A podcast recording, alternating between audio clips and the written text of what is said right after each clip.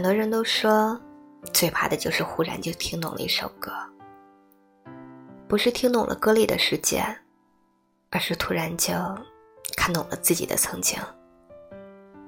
刘若英用了十九年的时间，把后来拍成了电影。可是，你怎么看着看着就哭了呢？奶茶某次在演唱会上唱起后来的时候。泪流满面。他想起了谁？朴树在节目上唱起送别的时候，几度哽咽。他又想起了谁呢？现在的你，又想起了哪座城市，和生活在哪里的人呢？你曾经是否也有过这样的一场爱情？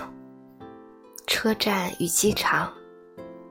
时间和距离，你们一起走过很长的一段路，挨过了很多的辛苦，但最后还是没有迈过那个坎儿。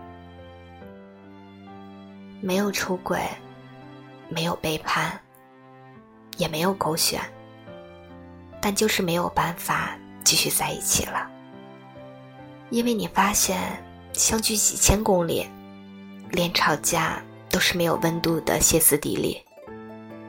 虽然真的真的很爱你，只是爱到最后再也爱不动了。我们都曾经历过相识相知之后相爱相守，也曾有误解、争吵，恨不得下一刻就出现在对方的门前。一张张车票，一条条聊天记录，一段段回忆。这样的爱情故事，不曲折，不离奇，充满着世俗烟火气息，也不是电影的桥段，但却真实而又残酷。后来，终于有一天。平静的说了分手，从此地球上多了一个再也不敢去的城市。但是分手的原因却说不出口，只能淡淡的说一句：“我真的累了呀。”抱不到的你和看不到的未来，最终都被时间所打败了。你终于不再是我人生里的讳莫如深，那段过往也变成了酒后提起会微微一笑的故事了。